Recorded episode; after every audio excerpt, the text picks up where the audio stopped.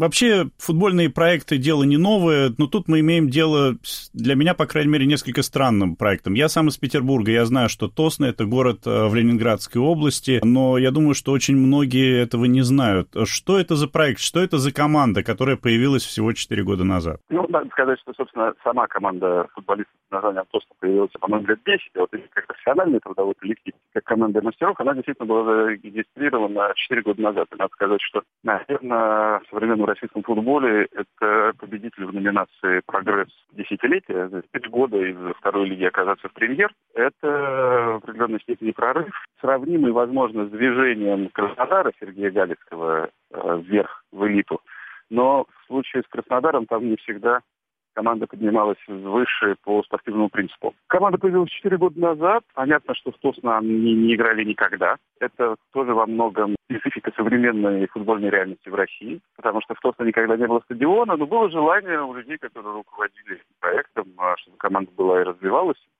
Я не уверен, что в их планах был выход в премьер-лигу по сезону 16-17, но иногда спортивные результаты опережают планирование. Мы понимаем, что за командой точно стоит девелопер Ford Group. От их лица достаточно часто в Петербурге высказывается управляющий партнер Group Максим Левченко. В ложе на стадионе Петровский во время матча Тосно-Уфа рядом с Левченко сидел э, Борис Пайкин, тоже представляющий фору-групп. Поэтому генезис этой команды понятен, судьба ее интересна. Но можно ли сказать, что этот клуб представляет Ленинградскую область, а не Тосно? Вот я читал э, отчет в прямом эфире, скажем, какой-то сайт вел отчет об этом матче, э, футболистов Тосно называли ленинградцами. Как вы считаете, уместно ли так называть игроков команды, и если да, то приживется ли это? Нет, конечно, неуместно. Я точно знаю, что ребята называют себя областные, и мне кажется, что это удачное позиционирование.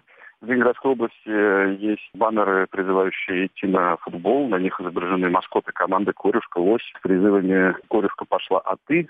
Областные новый сезон. Насколько я знаю, достаточно серьезно рассматривался вопрос о смене названия команды с э, Тосна на Ингрию. И в таком случае эта команда была бы уникальным футбольным сюжетом. Команда, представляющая целый регион, Германландию. Псков, Карелию, Петрозаводск, Новгород, Ленинградскую область и Петербург.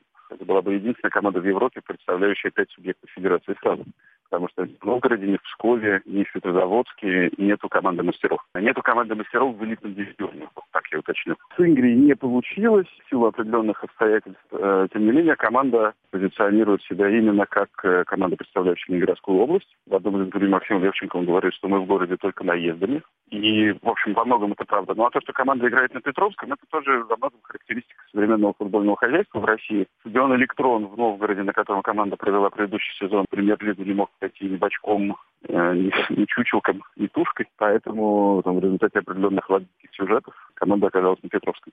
Ну, я включал э, телеканал «Наш футбол», когда показывали этот первый матч, и, в общем-то, на самом деле гнетущее впечатление производили пустые трибуны Петровского. Там, насколько я понял, собралось всего несколько тысяч человек. Э, вы упомянули о том, что команда могла представлять, скажем, такие города, как Псков, Великий Новгород. Там наверняка бы собралось много болельщиков, но не совсем понятно вот при таком раскладе, кто болеет за Тосно ни в Пскове, ни в Новгороде, ни в Петрозаводске стадиона, который прошел бы сертификацию категории А Российского футбольного союза, нет. Их никогда там не построят, к сожалению. Потому что требования не только к полю, не только к наличию или отсутствию аэропорта. Это требования к высшим вышкам, которые на всех старых советских стадионах нужного количества люксов не дают, нужного для телекартинки. Поэтому, по сути, если снимать вопрос о строительстве своего стадиона, то, собственно, в этом регионе Северо-Запад. Стадион, на котором могут играть футболисты Тосны в премьер-лиге, он только один. По поводу явки. 4 тысячи с хвостиком было на игре. И на мой это вкус. На самом деле это хороший показатель. Для первой игры в городе команды, о которой раньше слышали только косвенно, 4 тысячи это хороший результат. Картинка, которую вы видели, там, мы с вами смотрели одну и ту же картинку, она не включала в себя центральные сектора. Она показывала только 8, 9, 10, 11 а обратной камеры не было, которая первый, второй, третий, четвертый. Поэтому стадион, конечно, по картинке выглядел пуст, но это первый матч. Кто «Зенит», следующая домашняя игра, 21 тысяча, и будет уверен, и это будет выглядеть совсем иначе. Будет первое в э, чемпионатах страны германландское дерби. У ребят были определенные сложности продажи билетов, плохо работали кассовые терминалы, но это тоже связано с болезнью роста. Ребята, вот, ну, условно говоря, ребята, ну, команда в мае еще в Новгороде, в «Электрон», где в целом э, в розыгрыше было, по-моему, 2900 мест. Три. Сейчас ребята переехали на Петровский стадион, с которым я не уверен, что у них есть опыт и достаточно навыки для того, чтобы обращаться. И это все неизбежные элементы роста. Но я все-таки э, вернусь к этой трансляции, раз уж мы о ней говорим так подробно.